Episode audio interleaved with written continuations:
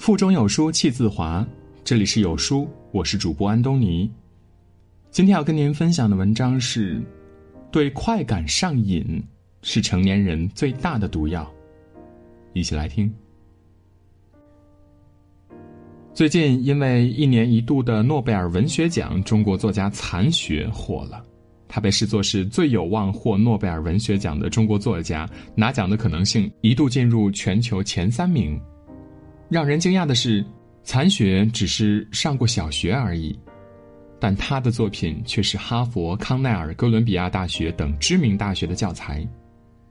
开始写作时，他还只是一个裁缝而已，但在美国和日本文学界都对他的评价特别的高，还有专门针对他的研究机构。我相信这不只是老天爷赏饭吃，也不是他太有天赋了。就算把他的经历、天赋嫁接给我们任何一个人，恐怕也很难再出第二个残雪了。别的不说，就单单说说他每天严格的时间把控，就没有几个人能做到的。七点准时起床，九点开始阅读和写作，一个半小时；十四点开始阅读和写作，一个半小时；晚餐后小说的创作时间一个小时。也许一天两天还行，但是要雷打不动的坚持三十年一万零九百五十天，那就太难了。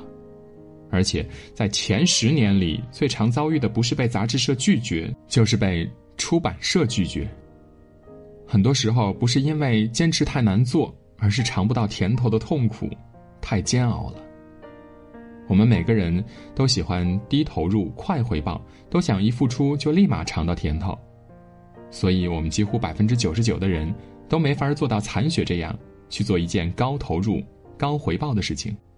别说这样磨上三十年了，恐怕在没有看到任何好处的前提下，就连坚持三年都不愿意去等了。为什么我们越来越不愿意去等呢？因为整个时代都不需要我们耗费时间去等，不管什么欲望，只要你想要，就能立马满足。想吃一顿大餐，不用等过年，只需要一份外卖，三十分钟就到了；想念一个人，不用等一封信，只需要一个视频通话就能见到；想解惑一个难题，不用翻看许多书籍，只要一个浏览器就轻松搞定。就像在圆桌派里梁文道说的那样。过去我们换一身新衣服，需要去裁缝铺量各种尺寸，挑选各种样式布料，然后再去剪裁缝制。换一件衣服是一个极其复杂的过程，其中往往要耗费十天半个月的。而现在呢，换一身衣服那都是分分钟的事情了，你能够在很短的时间内就能够买到喜欢的衣服。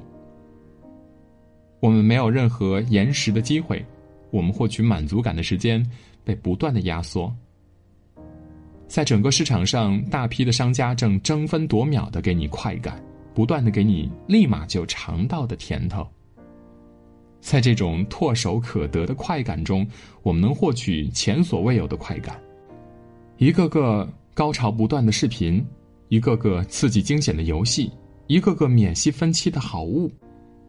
但越是这种唾手可得的快乐，我们就该越发警惕，因为。对待他的态度，正是拉开人与人之间距离的最大原因。你在网上随手一搜，就能看到大把悲剧的故事，因为追求唾手可得的甜头，最后却蹉跎时光、浪费机遇；因为网游工作三年，依旧只能混基层；因为网络小说考试挂科，找不到好工作；因为各种买买买，负债累累，过度透支了未来。道理很简单。越是唾手可得的东西，背后的代价就越大。在纪录片《富哥哥穷弟弟》中，讲了这样一对兄弟，兄弟两人只相差一岁，在同样的环境中长大，被同样的父母教大，但长大后的两个人人生境遇却是截然相反。哥哥伊凡，一个身价千万的名流政客；弟弟大卫，一个靠打零工讨生活的流浪汉。差不多的年龄、智商、成长环境，两个人怎么就差别这么大呢？其实原因很简单了，就是弟弟比哥哥会享福。小时候，哥哥帮人遛狗、送报纸、修剪草坪赚钱，弟弟根本不动弹，就只想过着饭来张口、衣来伸手的安逸生活。二十一岁时，哥哥靠做小生意分享致富经赚得人生的第一个一百万英镑，弟弟连大学都不上，要么就是搞破坏找乐子，要么就是四处旅行、抽烟吸毒。等到四十九岁，哥哥成为身家千万的企业家，住着豪宅，混着上流社会，弟弟呢却四处打零工，什么活儿都做不精，完全就是东一榔头西一棒槌。因为太会享福。哪怕哥哥一直想着激励弟弟努力上进，弟弟依旧是吊儿郎当，怎么舒服怎么来。见到哥哥的第一句话就是一个劲儿质问他：“为什么不给我买游艇？”说白了，弟弟完全就是一个只顾眼前快乐的人。小时候如此，长大后亦是如此。而哥哥呢，是直接跳过眼前的快乐，把眼光投向更远的未来。唾手可得的快乐，可怕的地方不是让人在快乐中荒废时光，而是会让人迷失在这快乐当中，最后就变成了一个被本能驱动的人。就像是一只为了追赶眼前胡萝卜的驴子，根本不去琢磨这胡萝卜能不能吃到，就只是被胡萝卜刺激着往前走。看到这里，我猜肯定会有人反驳我说。人生的意义不是为了多么卓越，只要过得快乐也很好啊。我完全赞同这个观点，但是那些唾手可得的快感根本就不是快乐，往往在他们背后潜藏着更大的痛苦。在我身边呢，就曾经发生过这样一个故事：表哥原本是一名名校高材生，有着无比灿烂的未来，但是呢，在大一那年，因为母亲的离世，给他造成了不小的打击，从此迷恋上了各种手游。游戏中的打打杀杀能让他变得兴奋起来，一开始呢，只是玩上一个小时就能开心一整天，后来就逐步发展成了得逃课玩一整天才行。正因为如此，他挂了好几门课程，留了级。学业压力的增大，留级后的尊严打击，让他对游戏的需求变得更大了。一星期总有那么一两天是在通宵打游戏的。越是用游戏来缓解压力，学业的压力就变得越大，就越需要更大剂量的游戏才行。这完全就是陷入了一种恶性循环了。最后的结局呢，就是表哥挂科太多，上了五年学，却只拿到了一张大学肄业证。去找工作的时候，也只能被认定为高中学历，工作之余还得努力补考拿毕业证。原本只是想用游戏给自己一点甜，帮自己熬过最黑暗的时光，哪里想到这点甜却带来了更多的苦。在这个及时满足的时代，我们得时刻保持清醒，因为及时满足给人短暂的满足之后，同时也会带来其他有害的附加产物的。一个靠吸烟获得满足的人，日后很可能会被肺病折磨。一个靠熬夜打发内心恐慌的人，日后很可能会为稀疏的头发难过的；一个靠买买买来取悦自己的人，日后很可能会为钱而焦虑。短暂的快乐太好满足，也太容易让人陷入一个不断加量的恶性循环。等到量变产生质变的时候，我们又该拿什么来拯救自己呢？为什么我劝你别对短期快乐上瘾？其中最大的一个原因呢，就是为了提高自己人生的容错率。所谓的容错率，就是指一个体系能够允许多大错误的出现。容错率越高，错误的影响就越小；容错率越低，错误的影响呢也就越大了。知乎上有一个热门话题说：“九零后的你，负债多少呢？”在评论区，我看到了六千多种崩溃。我现在是痛苦万分，吃不下睡不着的。没办法好好工作，不知道这笔钱该如何是好。昨天坐在路边哭了，路边的一只狗都比我快乐，真的撑不住了。现在发了工资，大半都还钱了，真的觉得生无可恋。事实上过得挺苦的，常常捉襟见肘。写下这些话的年轻人，大多都是初入社会，就因为没有抵住短期快乐的诱惑。他们中的很多人，要么是一头扎进充满物欲的花花世界，要么是陷入赌博带来赚快钱的刺激。曾经原本充满无限可能的未来，如今只剩下不断赚钱还债的压力了。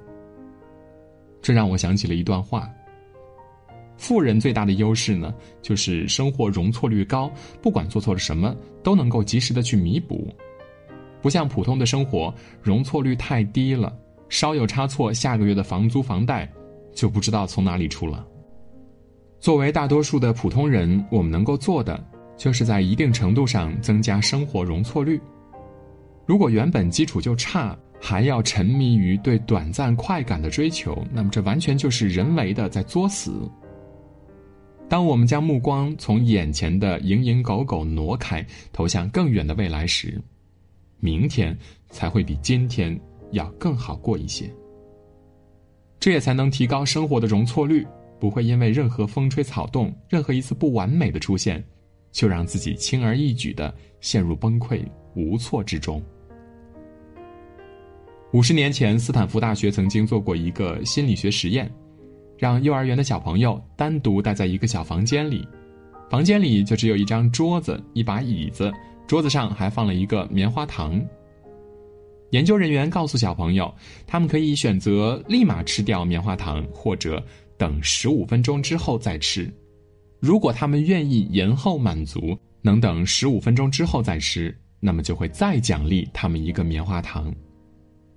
等研究人员一走，有的孩子就立马吃掉了棉花糖，也有的一直在那里努力消磨时间，强忍着肚子里的馋虫不吃。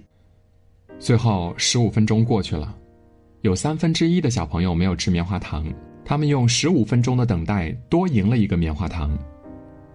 在十多年后，研究人员再次调查发现，这些没有吃棉花糖的孩子，他们比那些吃掉棉花糖的孩子的表现更好，学习成绩好，抗压能力强，对未来都有规划。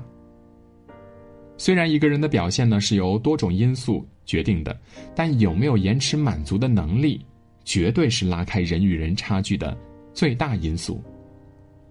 我十分认同作家斯科特·派克的观点：推迟满足感意味着不贪图暂时的安逸，重新设置人生快乐与痛苦的次序。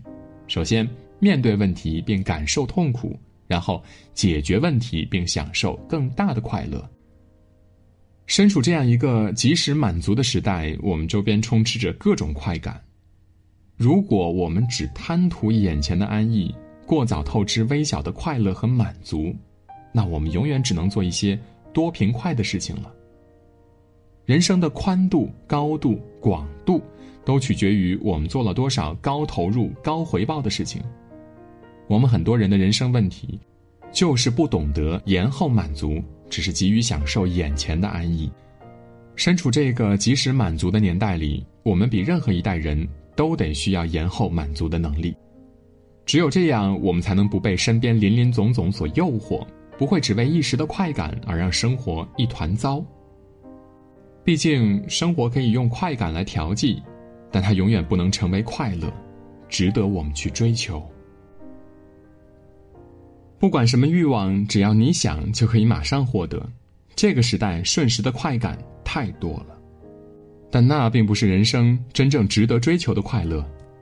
今天有书君为大家推荐一个优质的读书成长平台——轻读书院。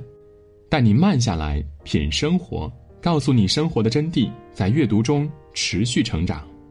快扫描二维码关注轻读书院吧。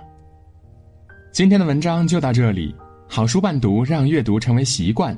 长按扫描文末的二维码，在有书公众号菜单免费领取五十二本好书，每天有主播读给你听。如果你喜欢今天的文章，记得在文末点个再看，或者把文章分享到朋友圈，让更多的朋友看到和听到。我是主播安东尼，明天清晨我依旧在有书等你，早安。